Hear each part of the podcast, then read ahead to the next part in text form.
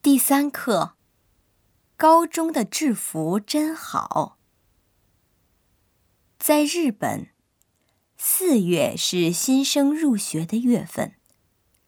在中国，新学年始自漫长暑假结束后的九月。不止中国，欧美国家也是如此。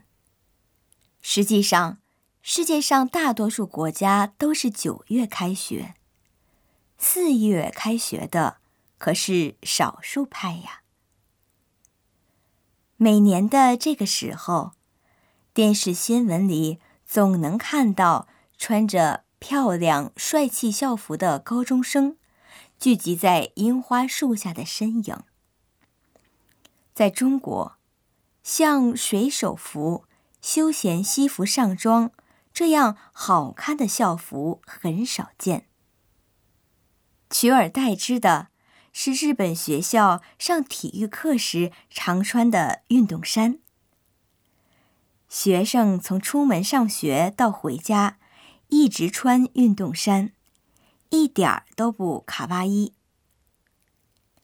每当看到日本学生可爱帅气的校服，我总会羡慕的想：这才是青春呐！